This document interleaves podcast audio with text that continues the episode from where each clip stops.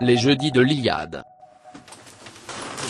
Bonsoir à tous, bienvenue à ce 27e jeudi de l'Iliade, euh, intitulé Karl von Clausewitz vom Kriege, de la guerre, qui est présenté ce soir par Laurent Chang, euh, fondateur des éditions Polémarque, auteur, éditeur spécialisé dans l'histoire et la stratégie militaire, euh, rédacteur familier de la revue Éléments.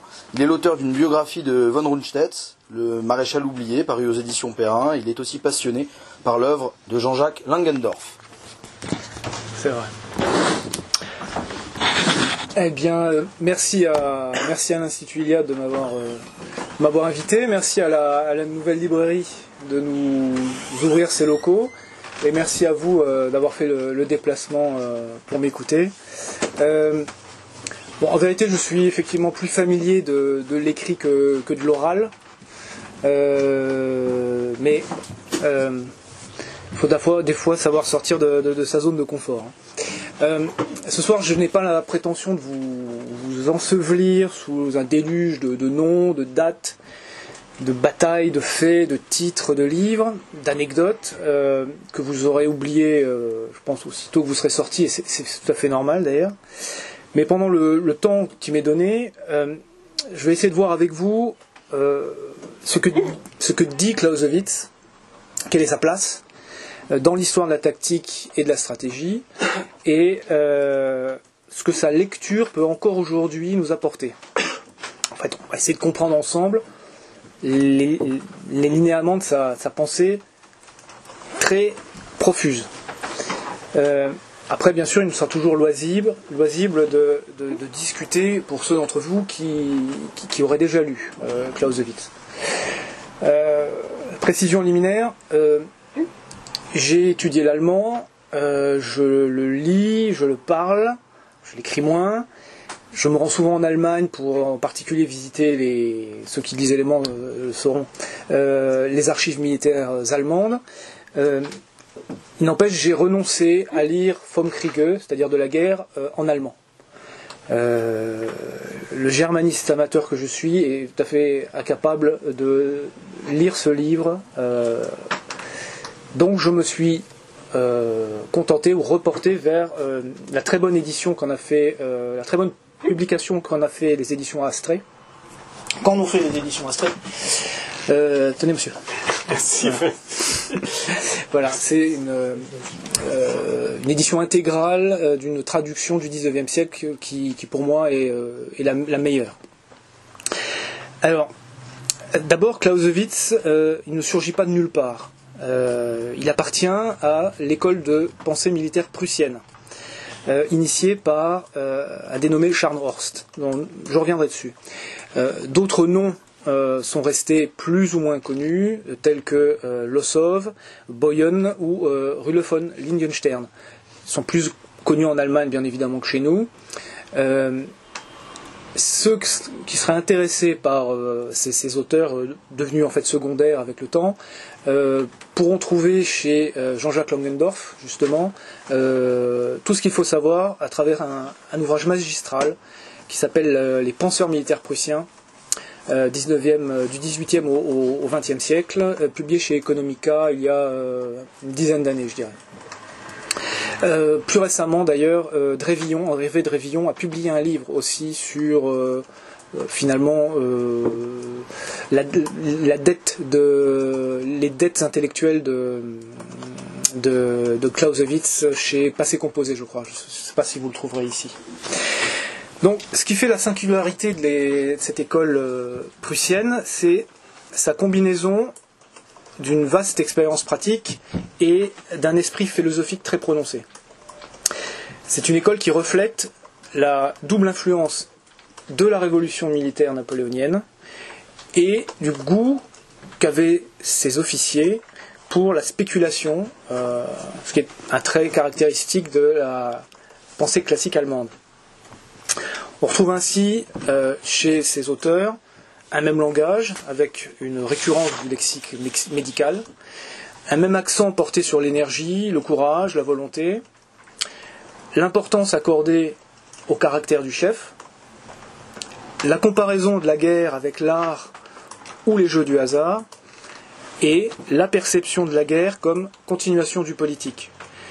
Car c'est une notion qui n'est pas propre à Clausewitz.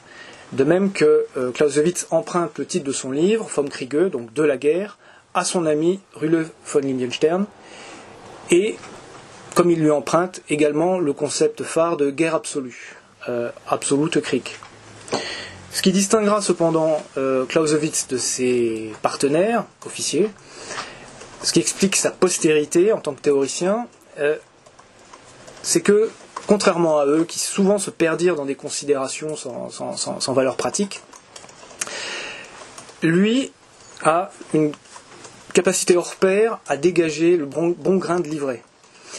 Euh, personne avant lui, et personne parmi ses pairs, n'a su coucher sur le papier une compréhension aussi fine de la substance empirique de la guerre, en même temps que de ses implications philosophiques. Et c'est en cela, par cet équilibre euh, pratique-théorique, que Clausewitz est considéré comme celui qui parachève l'école euh, prussienne de la guerre, en produisant une théorie complète du sujet. Ce qui n'empêchait pas Clausewitz de se montrer insatisfait de son travail, et d'ailleurs, lorsqu'il meurt, son travail est inachevé. Euh, il faut savoir que Vom Kriege n'était pas destiné à être publié et que euh, c'est sa veuve qui mit le manuscrit en ordre euh, et qui le fit publier entre 1832 et 1837. Ça, ça rappelle un peu la, volonté de puissance de Nietzsche, vous savez, qui, n'a jamais été fini par, le philosophe et dont la, sœur et le beau-frère ont fait un, ont retaillé le texte à ce sujet, euh, j'y repensé tout à l'heure euh, en, préparant, si vous voulez, dans le train ma, causerie. Euh, je me souvenais d'une visite que j'ai faite il y a quelques années au musée militaire de Dresde, qui a été, qui a été refait, qui pour moi a été saccagé, si vous voulez, il y a, quelques années, en étant modernisé. une chose tout à fait frappante, c'est que vous entrez dans ce musée et vous avez un immense hall musée moderne, bien sûr, très laid. Mais vous avez un immense hall, totalement vide, très large. Et au milieu de ce hall, bon, vous vous dirigez vers, vers les caisses, et vous avez devant vous une petite colonne de cette taille-là, à peu près. Vous vous approchez de cette colonne, et vous penchez la tête, et vous avez sous, une, sous un verre protégé une édition originale de De la guerre, de Clausewitz, ouvert. Ce qui prouve l'importance quand même euh, que ce texte a et que les Allemands, pas seulement les Allemands de l'Est, lui accordent. Petite anecdote comme ça. Euh, je ne vais pas m'étendre sur la sur la, vie de Clausewitz. Euh, par contre, je vais retenir quelques événements prégnants que je vais partager avec vous pur produit de l'aristocratie euh, prussienne euh, et silésienne en l'occurrence.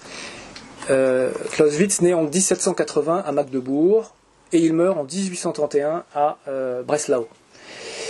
à 12 ans, il entre comme cadet à, Potsdam. Il est fait officier en 1793, donc à l'âge de 13 ans. Il connaît le baptême du feu la même année, toujours à 13 ans, à Mayence, contre les Français. En 1801, il intègre l'Académie militaire de Berlin, dirigée par Gerhard von Scharnhorst, dont je, vous parlais en, introduction. Il en sort très bien noté. Il devient aide de camp du euh, prince Auguste de Prusse, et c'est à ses côtés qu'il assiste à la, débâcle de 1806 et qu'il est lui-même euh, capturé à la bataille de Jena-Auerstedt. Il sera prisonnier pendant deux ans, il va faire une partie de sa captivité à Nancy, chez moi. Libéré en 1808, euh, d'ailleurs il gardera un très bon souvenir de Nancy. Euh, libéré en 1808, il devient l'assistant de Scharnhorst et il contribue à la réorganisation de l'armée prussienne. Son fait d'armes sera sa euh, participation derrière le général Jörg von Wartenburg au retournement des officiers prussiens contre Napoléon. D'ailleurs, le roi de Prusse lui en voudra beaucoup. Euh, parce que monument, moment capital dans sa vie, en 1812, il rompt avec le roi Guillaume Ier et il a rejoint l'armée impériale russe pour combattre les Français. Et donc contre, euh, euh, son roi, car le roi de Prusse ne voulait pas en 1812 que la, la Prusse s'allie avec, les Russes. Et c'est la- l'action de ces, cette sédition finalement des, généraux euh, prussiens qui, vont, qui va pousser le roi et va pousser la Prusse dans le camp des Alliés en 1812, 1800 en 1813 en l'occurrence. Il participe aux campagnes de 1812, 1813, 1814. Euh, en 1814 d'ailleurs, il réintègre l'armée prussienne, mais le roi euh, lui gardera toujours une, une rancune. 1815, il est à Waterloo. Promu général-major, euh, c'est-à-dire euh, général de brigade, euh, il dirige ensuite, il reprend à Scharnhorst, mort entre-temps à la guerre, en 1813 si je me souviens bien. Il reprend la direction de l'Académie militaire de Berlin de 1818 à 1830 et il meurt en fait du choléra en 1831 euh, à Breslau, donc aujourd'hui Wrocław. Je ne sais pas le prononcer à la, à la Wrocław. polonaise. Voilà, c'est très, pas facile à prononcer. Euh, voilà, en Pologne, dans l'actuelle Pologne. Donc voilà pour une biographie succincte de, de notre homme. Au commencement de sa démarche intellectuelle, il y a d'abord une réaction. Euh, une, réaction aux, aux penseurs militaires de son temps, à qui il reprochait à juste titre soit leur esprit de système, euh, leur abstractionnisme, ça c'est d'ailleurs plutôt le cas des, auteurs, des, théoriciens du XVIIIe siècle, et surtout leur propension à réduire la guerre à des formules mathématiques, qui seraient applicables selon eux à toutes les circonstances, toutes les situations. Et là, il pense en particulier à la grande vedette de l'époque, euh, qui, était von Bülow, qui est à peu près totalement euh, oublié de nos jours. Et dont les ouvrages sont d'ailleurs assez illisibles. Soit donc il leur reproche leur esprit de système, soit il leur reproche leur dogmatisme, ce qui, aboutit, selon lui, à peu près au même résultat sur le champ de bataille. Et là, il vise en particulier Jomini, Henri de Jomini, Antoine de Jomini, le grand euh, stratège suisse, euh, qui lui-même euh, avait servi euh, aux côtés de Napoléon. Ce rejet de cette théorisation au forceps, on la retrouve donc chez lui, mais on la retrouve également dans, cette, dans l'école prussienne de la guerre. Euh, pour trois raisons. Un, il y a trop de variables, d'impondérables, trop d'événements inattendus qui surviennent à tout moment dans la guerre pour qu'on puisse croire à des recettes infaillibles. Deux, la guerre ne saurait être comprise comme un fait purement matériel. Elle est aussi et surtout un acte et un fait spirituel. Enfin, la guerre, c'est une affaire humaine et pas une, pas une histoire de lignes et d'angles. Troisièmement, la guerre implique qu'il y ait un ennemi, ce qui est souvent oublié chez les théoriciens, et un ennemi qui agit, qui est capable d'initiative. Et tous ces, ces- ces trois points-là, des théoriciens comme Bulov ou Jomini les oublient.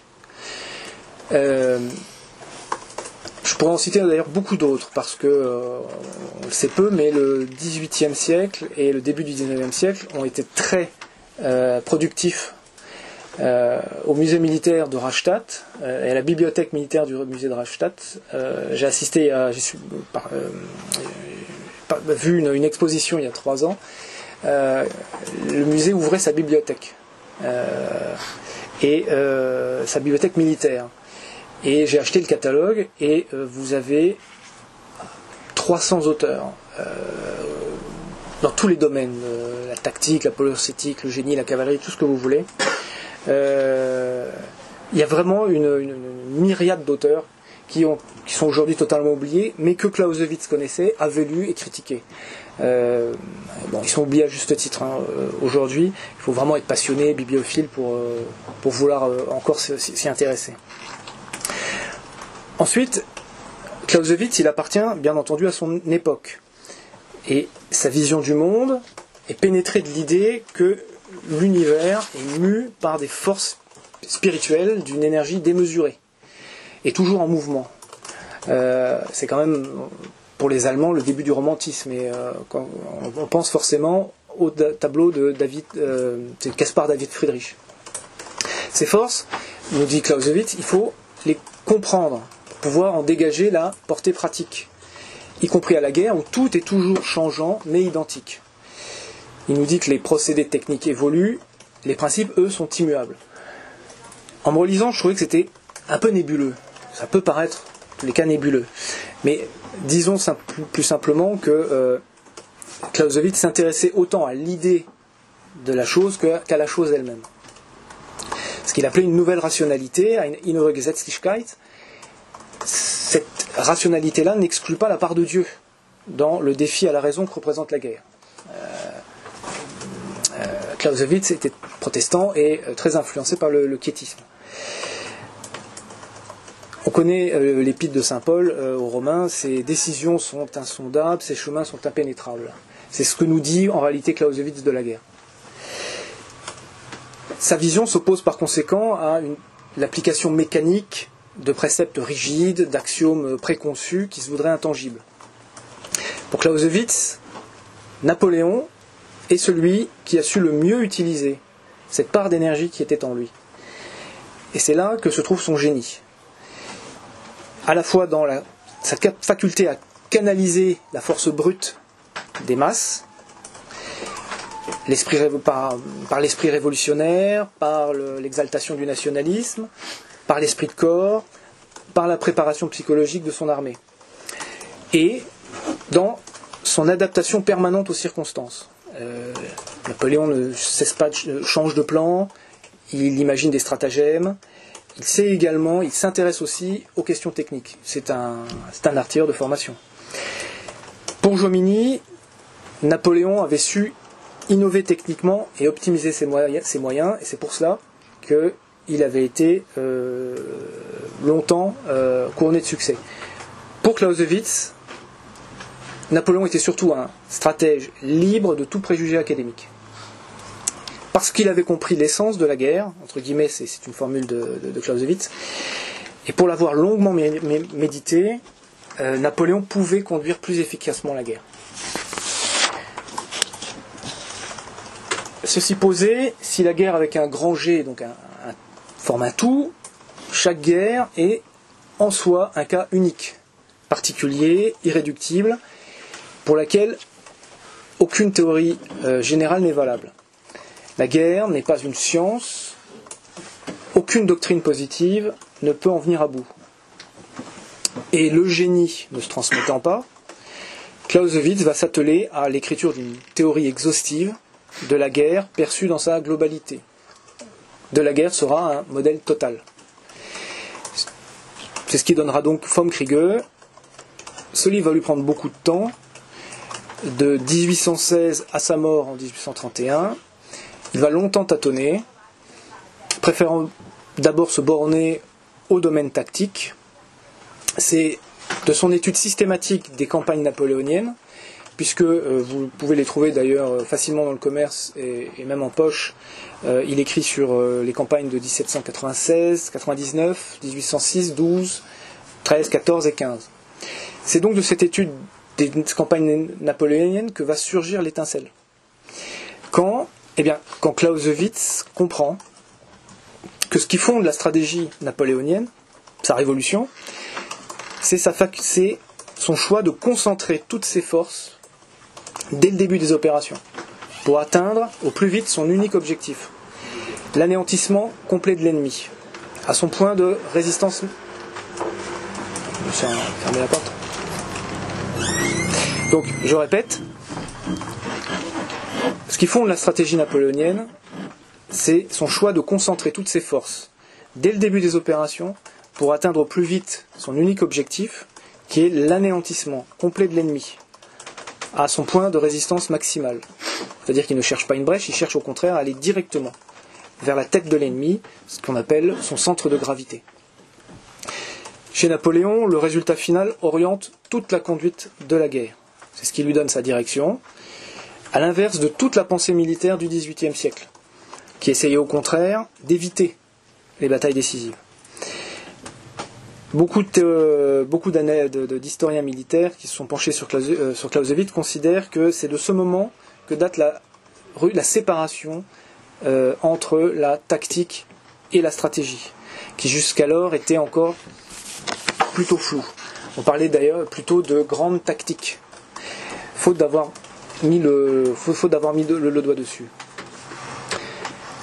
Euh, je, parlais en introduction de sa compréhension fine du, phénomène guerre. C'est donc qu'avant d'être un, stratégiste, Clausewitz fut un soldat qui connut la réalité des campagnes militaires avant d'y réfléchir. Clausewitz avait deux casquettes, enfin une double casquette, celle d'officier d'état-major, qui, ayant une expérience concrète du combat, de la vie en campagne, mais c'était aussi un érudit, à la fois très imprégné de ses années euh, d'études de l'histoire militaire, et très imprégné de son intérêt pour la philosophie, pour les grands courants de pensée. Euh, vous avez euh, plusieurs fondations, mais vous avez notamment en Allemagne la fondation Clausewitz, officielle qui publie tous les ans des, annales, des recueils, c'est tout à fait énorme. Sa, correspondance et ses articles, et on s'aperçoit que il a énormément lu, énormément écrit et énormément pensé également sur, sur tous les thèmes littéraires et philosophiques de son temps. Clausewitz, à ses débuts, il est tributaire de l'Aufklärung, c'est-à-dire les, Lumières allemandes il va s'en détacher en 1806 euh, à la suite en fait de la débâcle de la, de la Prusse et son, son occupation par les, par les armées napoléoniennes. Vom Kriege est donc le fruit d'une très longue, très lente maturation intellectuelle. Euh, la maturation d'un homme qui connaît les limites de la théorie et de la théorisation. Maintenant, venons-en au euh, contenu du livre. En fait, de la guerre, c'est huit livres en un, dont la valeur de donc huit chapitres, huit livres, dont la valeur de la, vie même de Clausewitz était très inégale. Euh, à ses yeux, seul le livre 1, euh, intitulé De la nature de la guerre, était terminé. Le livre 2, de la théorie de la guerre, traite de la portée et des limites justement de, toute théorie, toute tentative de théorisation de la guerre. Les livres 3 à 8 examinent quant à eux les différents problèmes stratégiques qui se posent aux chefs de guerre. Euh, je vous les cite, de la stratégie en général, l'engagement, les forces militaires, la défense, l'attaque, le plan de guerre. Euh, il est à noter que l'attaque est, est, un chapitre incomplet et que le plan de guerre, dans lequel euh, Clausewitz voulait faire la, synthèse des, sept précédents chapitres au, livre, est resté à l'état d'ébauche. Et, ça, on ne peut vraiment que, le regretter. Euh, pour ceux qui l'ont lu, c'est vrai que certains chapitres ont bien vieilli. Euh, d'ailleurs, on le devine à l'énoncé de leur titre, tout simplement parce que les moyens de faire la guerre ont évolué depuis, depuis Clausewitz. Il est vrai aussi que dans l'ensemble, leur lecture est ardue. Euh, Clausewitz n'avait pas l'ambition d'être publié, ce qui fait que ne fait pas œuvre de pédagogue. Euh, il a beau se vouloir méthodique et euh, affecter une langue claire, ce qui lui paraît évident ne paraît pas nécessairement évident à ses lecteurs. et comme on sait que il n'a jamais fait lire son manuscrit à aucun de ses amis, qui ne le souhaitaient pas. Euh, son travail est devenu sujet à toutes les interprétations, une fois qu'il a, euh, une fois qu'il a été publié. Tout ça parce que, faute d'avoir finalement un travail fini en main. Euh, le de la guerre qu'on peut lire, c'est un travail qui est inachevé. Et c'est ce qui fait que on a abouti à ce paradoxe qu'au fil du temps, une fois que Clausewitz a été reconnu, ce qui a pris du temps, euh, jusqu'à la fin du jusqu'au dernier tiers du, 19, du 19e siècle, Clausewitz est quand même un auteur ignoré, y compris d'ailleurs de, des, y compris des officiers prussiens. Euh, au fil donc du temps, les générations ont pioché dans Vom Kriege ce, que bon leur semblait. Euh, et ils ont érigé des concepts isolés en nouveaux dogmes en négligeant totalement ce qui finalement sous-tendait le raisonnement même de Clausewitz, à savoir que pour espérer surmonter les, contradictions inhérentes à toute guerre, à son caractère protéiforme, eh il faut d'abord l'embrasser dans sa totalité. Si bien que, selon les pays, selon les cultures militaires, on insista soit sur le facteur moral, soit sur le génie des chefs, sur l'effet de surprise, sur la recherche de la bataille décisive, et ça, c'est typiquement c'est la pensée militaire allemande du XXe siècle, ou sur la notion de guerre totale, confondue avec la guerre prise dans sa totalité. Tout à fait, ce sont deux choses totalement différentes. Ceci alors même que euh, Clausewitz définissait la guerre, je le cite, comme, ouvrez les guillemets, un véritable caméléon qui modifie quelque peu sa nature dans chaque cas concret. Ailleurs, il écrit, et chaque mot compte, la guerre doit être regardée comme un tout organique, dont aucun membre individuel ne peut être détaché, et où par conséquent chaque action individuelle s'absorbe dans le tout et trouve son origine dans l'idée de ce tout. Vous voyez que là on en revient à l'idée euh, d'un esprit cosmique. On constate d'ailleurs à sa lecture que la pensée de Clausewitz est elle-même en mouvement dans le, euh, dans, le fil du livre. Elle, chemine au fil des pages. Ce qui est une chose assez normale étant donné les conditions de la rédaction du livre et surtout de sa publication. Le, premier Clausewitz, si l'on veut, il va s'attacher à circonscrire le cadre dans, lequel la guerre se déploie, à dissiper, tant que faire se peut, le brouillard qui l'entoure. Peut-être que vous avez entendu ces expressions qui reviennent, notamment le brouillard de la guerre, c'est un terme qui est devenu tout à fait classique chez, chez, les, chez les militaires et les penseurs militaires. La guerre, nous dit Clausewitz, c'est d'abord, à l'échelon tactique, un duel entre deux armées, ce qu'il nomme une montée aux extrêmes choc entre deux forces, dont le vainqueur sera celui qui fera plier l'autre à sa volonté. À ce stade, euh, Clausewitz voit la guerre comme une activité autonome, soumise à ses propres lois, ses lois propres qu'il s'agit de rendre intelligibles. C'est son travail. Sur ce point, il ne variera jamais. La guerre est un monde clos, régi par des lois propres. Mais la guerre, entendue comme la confrontation directe de deux armées n'est pas une fin en soi. Elle n'est qu'un ensemble de moyens mis en branle pour servir des intérêts qui lui sont supérieurs, des intérêts étatiques. Et c'est là, vous l'aurez compris, qu'intervient l'extrait le plus célèbre de, la guerre, que je vais vous lire. Seuls les rapports politiques entre gouvernement et nation engendrent la guerre. La guerre n'est rien d'autre que la continuation des relations politiques par d'autres moyens. Quelques pages plus loin, il renchérit La guerre est une politique qui livre bataille au lieu de rédiger des notes. Et ailleurs encore, il écrit La guerre n'étant pas un acte de passion aveugle, mais un acte dominé par un dessein politique, la valeur de ce dessein déterminera l'ampleur des sacrifices nécessaires à sa réalisation. Pour moi, c'est très clair parce que je le lis, mais pour vous qui l'écoutez, vous comprenez effectivement que c'est une prose qui est tout de même chargée et qui nécessite qu'on prenne le temps phrase après phrase de l'étudier.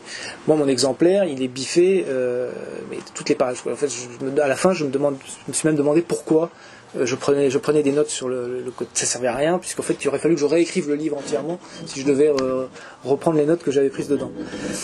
Donc, si ces deux mondes, civil et militaire, politique et militaire, sont distincts, il y a une intrication extrême entre les deux. Et Clausewitz réfute l'idée selon laquelle la guerre serait un phénomène indépendant. Il est autonome dans son euh, fonctionnement, mais il n'est pas indépendant.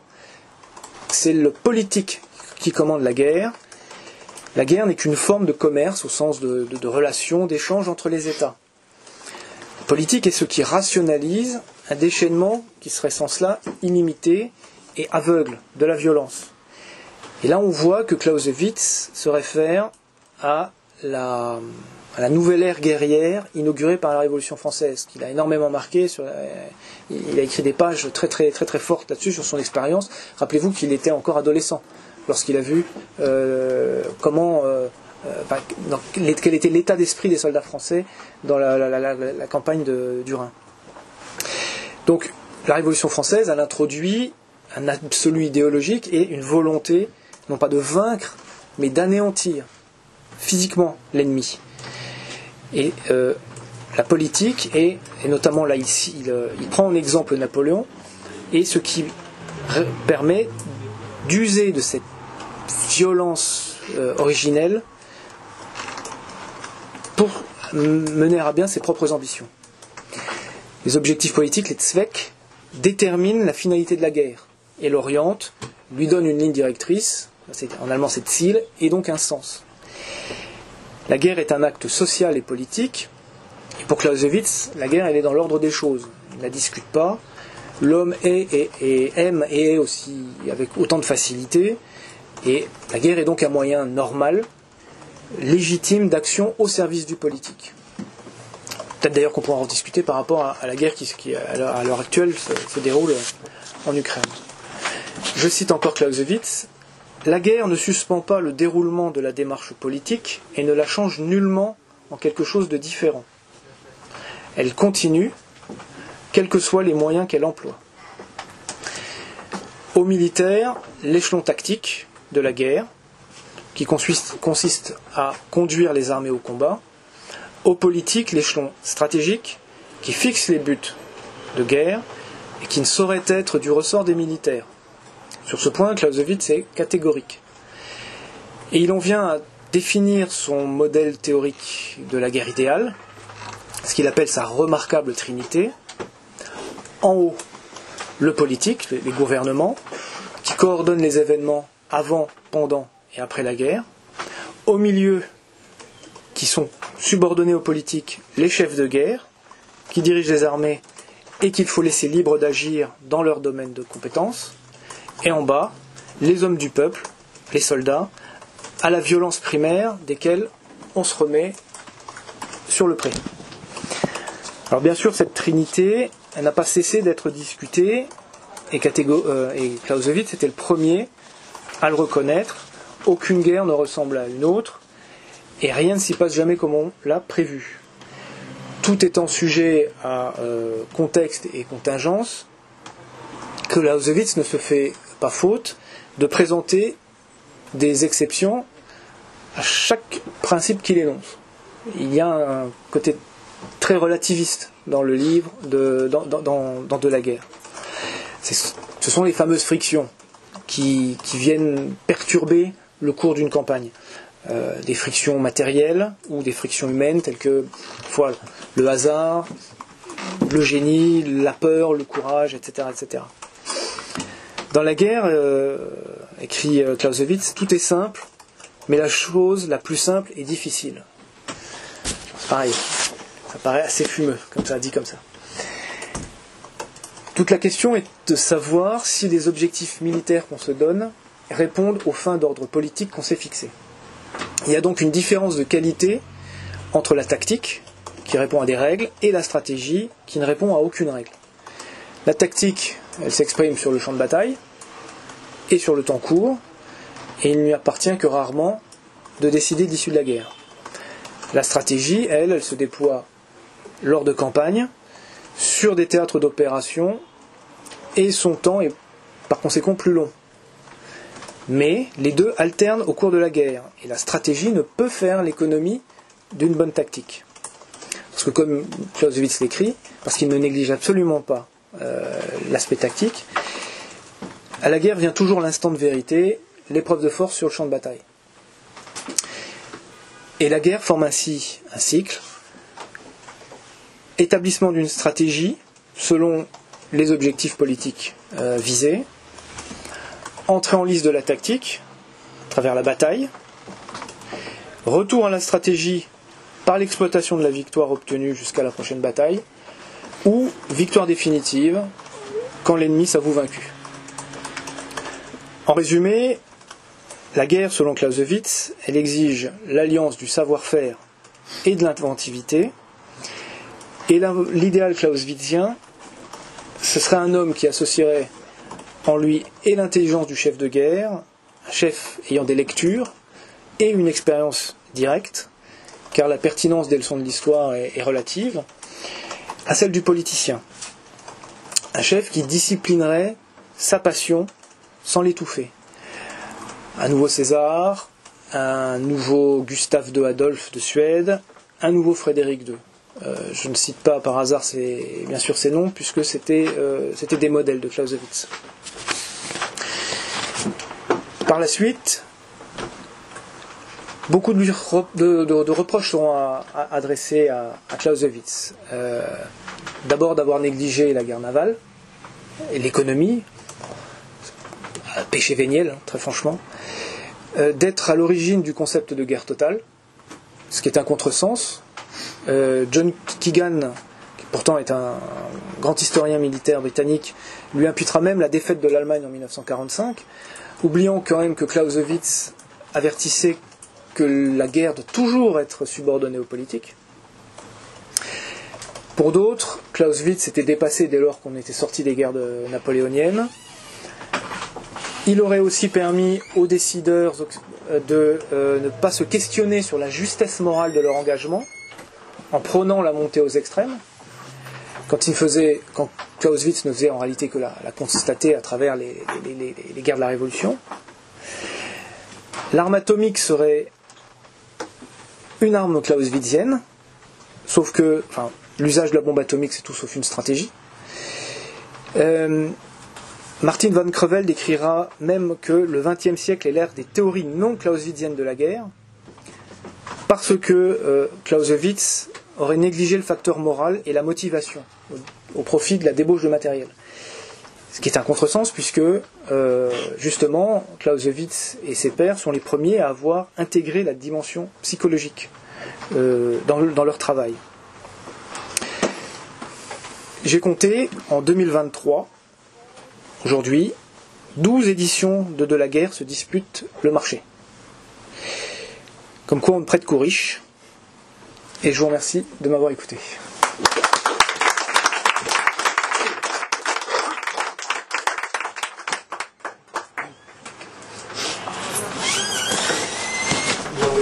Question si vous voulez bien. Non, euh, une question. Oui, monsieur. Je pense à un penseur euh, chinois. Euh, Sun Tzu peut-être Pardon? Non, allez-y, je vous écoute. C'est sans doute ça parce que j'ai pas le nom. J'ai pas le nom en tête, mais il a écrit. Je sais pas si on vous entend. Célèbre, il est connu. je me demandais comment il s'appelle? Sun Tzu peut-être alors? J'ai pas l'impression. Mais enfin le plus connu. Oui, c'est lui. Je pense que c'est vraiment Sun Tzu. Et donc comment ça se compare avec euh, Clausewitz euh, Si j'ai suivi, j'ai l'impression que Clausewitz est plutôt dans la stratégie, un peu, alors que l'autre est un peu dans. Il est un peu fumeux, euh, Clausewitz, pour moi, mhm. alors que l'autre est très tactique et très pratique. Mais comment vous voyez les choses, entre les deux? Vous trouverez beaucoup dans le commerce de justement de publications beaucoup chez les anglo-saxons d'ailleurs, qui préfèrent souvent Sun Tzu à, Clausewitz, ou qui préfèrent d'ailleurs Jomini, puisque Jomini est le grand théoricien de l'armée américaine. Euh, beaucoup d'auteurs qui, cherchent à, les comparer justement. Euh, pour moi, la difficulté, elle est euh, que Clausewitz est un philosophe. Quand quand euh, Sun Tzu, lui, euh, est un praticien pur. Ça, c'est la première des choses. Euh, la deuxième chose, c'est que du temps de du temps de, Sun Tzu, la question de la tactique et de la stratégie ne se posait pas dans les mêmes termes que au temps de, de Clausewitz, même si du temps des royaumes combattants, euh, les, armées chinoises qui s'affrontaient étaient composées de, dizaines, voire de centaines de milliers d'hommes. La grande différence que je ferais, moi, tout simplement, entre Sun Tzu, et peut-être d'ailleurs que d'autres personnes ici présentes ont leur avis, la grande différence que je ferais entre Sun Tzu et, et, euh, Clausewitz, c'est que Clausewitz vous explique comment gagner une guerre, comment essayer de gagner une guerre, tandis que Sun Tzu nous explique tout ce qu'il faut faire pour éviter, pour gagner sans faire la guerre. Sun Tzu, explique que euh, à partir du moment où vous êtes obligé de faire la guerre, vous avez déjà plus ou moins perdu. Donc on est dans deux euh, conceptions complètement différentes de leur sujet. Et rien n'empêche d'ailleurs de lire, euh, rien n'empêche de lire Sun Tzu et, Clausewitz. Les deux, les deux ont, les deux en commun d'être complètement, à mon avis, intemporels, pour des raisons complètement différentes. C'est que donc Clausewitz s'élève à un niveau très conceptuel et philosophique, Sun Tzu lui reste extrêmement terre à terre. Clausewitz est capable d'être très terre à terre. Mais Sun Tzu, il est vraiment, c'est un manuel pratique. Euh, Clausewitz, on, ne tire pas de Clausewitz, puisque lui-même disait qu'il n'existe pas de règles intangibles. Clausewitz n'édicte pas de règles. Vous en trouverez dans d'autres petits ouvrages qui, ont précédé euh, de la guerre chez lui. Et de la guerre n'est pas du tout un, un livre que vous devez lire en vous disant bon bah comment je vais faire maintenant pour vaincre mon ennemi? Ou si je suis en bisbille avec mon voisin, qu'est-ce que je vais faire? Il vaut peut-être mieux lire justement Sun Tzu que, euh, que Clausewitz, parce que Sun Tzu va vous apprendre des tas de petites euh, ruses, des tas de petits trucs pour euh, miner la force de, vo- de votre adversaire avant même que le premier combat éclate. Voilà, pour répondre euh, rapidement. Sun Tzu, pareil, très, très- beaucoup plus facile à lire en plus Sun Tzu, je vous dirais. Beaucoup plus. Vous trouvez pas? Si, si, mais moi, j'ai lu que, que quelques pages de Ah. Sun Tzu, donc euh, je prétends pas le connaître. Ou, bon, donc ça m'intéressait de savoir comment, Ce que j'en pense. hein. comment ça se compare. Pourquoi 12 éditions Donc, est-ce que c'est la matière originale qui est retravaillée en allemand ou plusieurs traductions de. Il existe plusieurs traductions, euh, certaines du 19e siècle, certaines du 20e siècle. Une- pendant longtemps, c'est l'édition de, c'est la, la- les éditions de minuit qui, euh, qui était la, la- la version la plus connue. Euh, c'est tout simplement que comme il est tombé, dans, euh, il est tombé depuis très longtemps, hein, bien sûr, dans le domaine public, vous avez aussi bien tant plus euh, que voilà, celui-là, tant plus que l'Astrée, que toujours les éditions de minuit. J'ai j'ai pas répertorié. Euh, des petits comme des gros éditeurs qui l'ont repris, avec des, des fois la même, la même, euh, la même traduction. hein. Euh, des fois, c'est Noyens, la, première édition qui est reprise 4 ou 5 fois. C'est uniquement, euh, on va dire, euh, oui, commercial. Si vous, Voilà, oui, il n'y a pas de préface parfois intéressant. Très peu. non. si vous voulez une, une étude, si vous voulez des études de fond sur le sujet, euh, vous pouvez lire les, les deux tomes de, de Haron sur, euh, sur la pensée, mais euh, sur euh, le le titre m'échappe là, mais il a publié ça en deux. Enfin, c'est aujourd'hui chez Gallimard euh, en deux volumes. C'est donc la, la, la- la pensée de, de, de Clausewitz par, euh, par Raymond Aron. D'accord. Merci.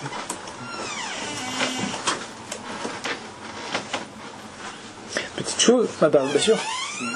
Est-ce que, est-ce que Clausewitz est pertinent pour comprendre l'actualité récente, euh, Ah, les moi, conflits euh, ah, moi je trouve que justement, euh, pendant quelques temps, on a beaucoup dit que Clausewitz, enfin, été dépassé. Beaucoup ont prétendu que Clausewitz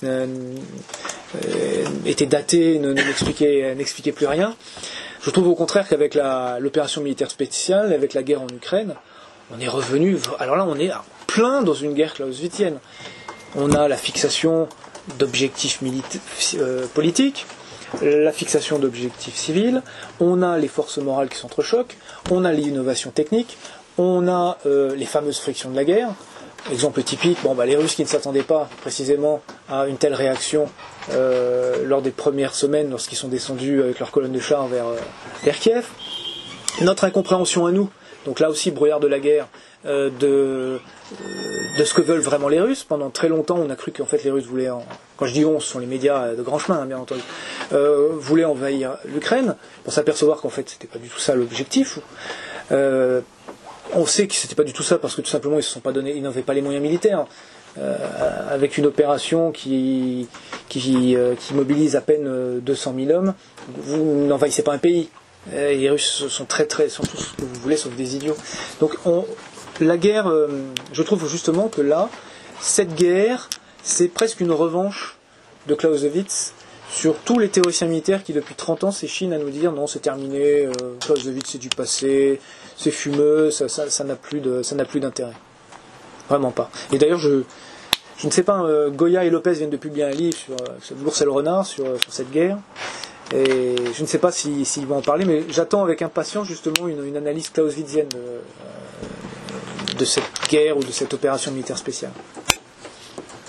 Oui, euh, l'un des éléments de la, de la communauté de Clausewitz, si j'ai bien compris, c'est le peuple et la violence, euh, la haine du peuple contre un autre peuple. Ouais.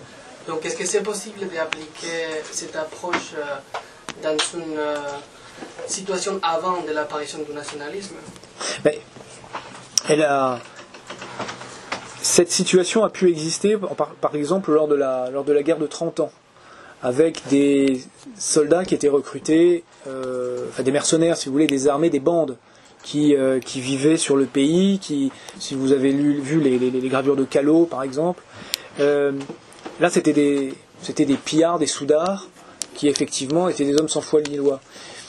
Mais quand Clausewitz apparaît dans le champ de la, pensée, euh, il se réfère davantage au XVIIIe siècle. Et la guerre, la 18 le XVIIIe siècle, c'est une époque. euh, on, parle beaucoup des guerres en dentelle. Aujourd'hui, on est revenu sur cette euh, appellation qui est, quand même très usurpée. Mais le XVIIIe siècle, euh, se, nou- se- se nourrissant de, de- de la catastrophe qu'avait été la guerre de 30 ans au XVIIe, a cherché à polisser les règles de la guerre. Euh, si bien que justement, à l'époque où euh, la Révolution française arrive et où les armées révolutionnaires euh, entrent en, Allemagne, les Prussiens, comme tous les autres pays européens, sont habitués à une guerre héritée du XVIIIe, une guerre de soldats professionnels, qui sont, alors ce sont plus vraiment des mercenaires, mais ce ne sont pas du tout, ce sont des hommes qui touchent une solde et qui obéissent aux ordres. C'est le, le fameux règne du drill. Euh, euh, ils montent en ligne, euh, ce sont des robots. Il suffit de lire ce que Frédéric II pensait de, ses propres soldats. Donc la haine, elle pouvait exister. La bataille de Fontenoy, vous avez des corps à corps terribles en 1745. Mais parce que quand vous êtes un soldat avec son fusil, sa, baïonnette face à un autre en face de vous, qui a un fusil à baïonnette, il faut forcément qu'il y en ait un des deux qui s'en sorte.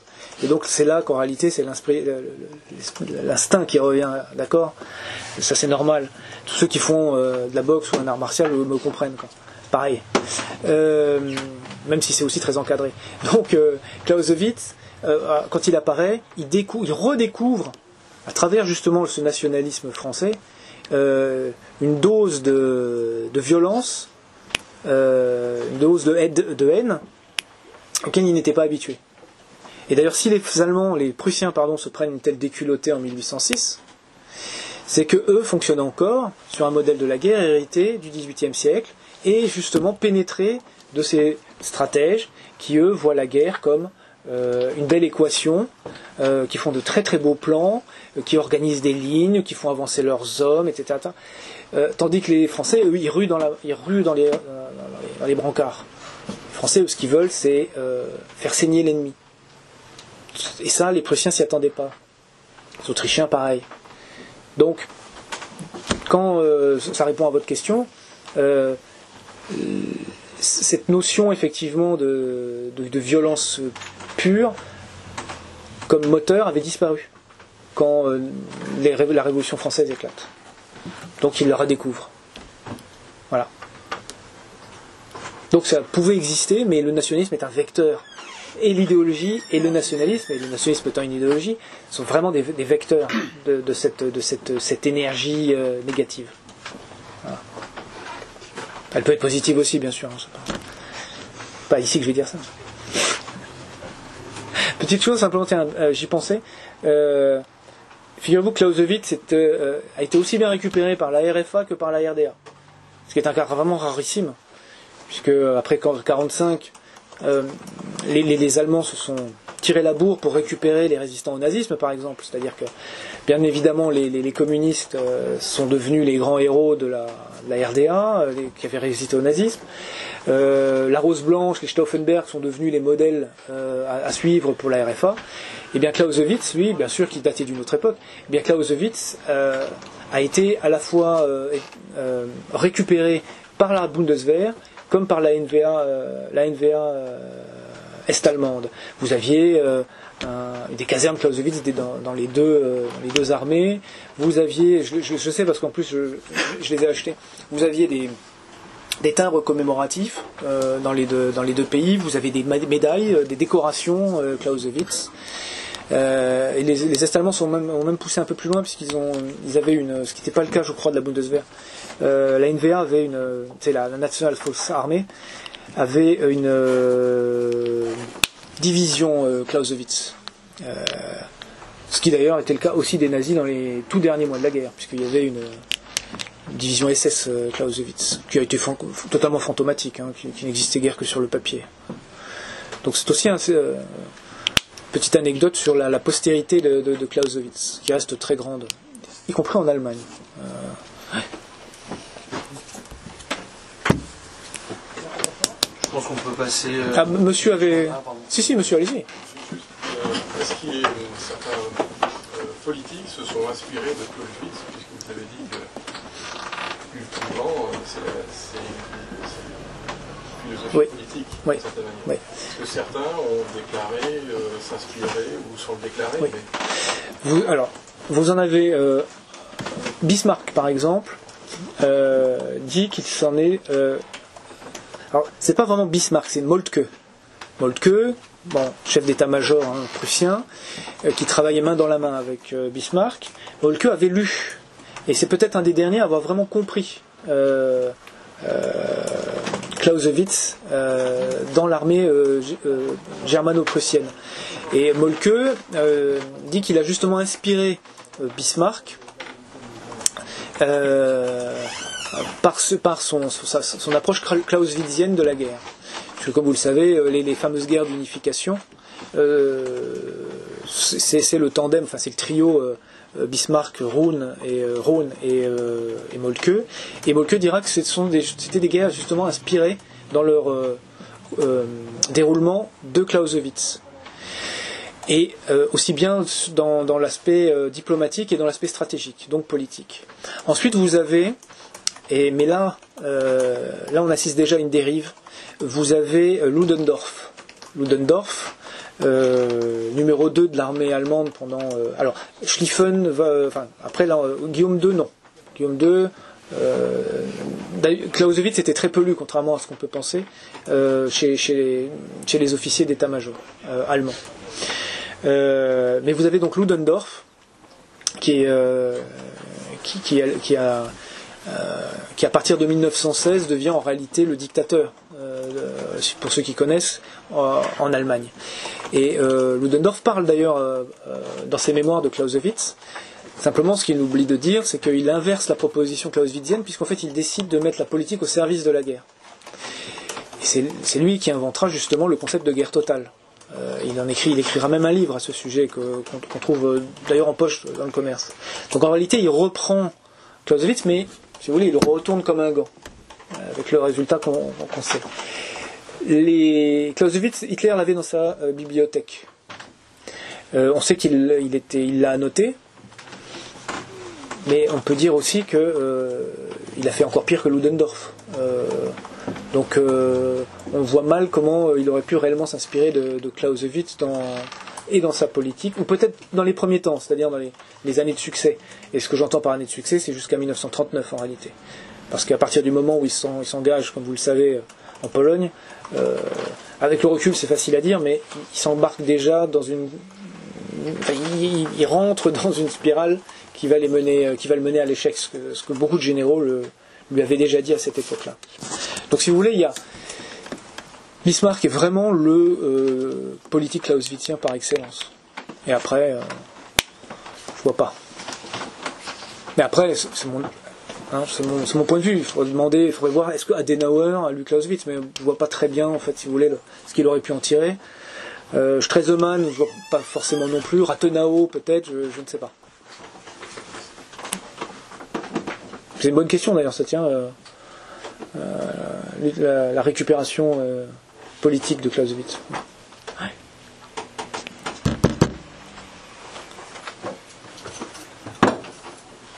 Si il y a plus de questions, on va passer à un petit verre et à des échanges plus informels.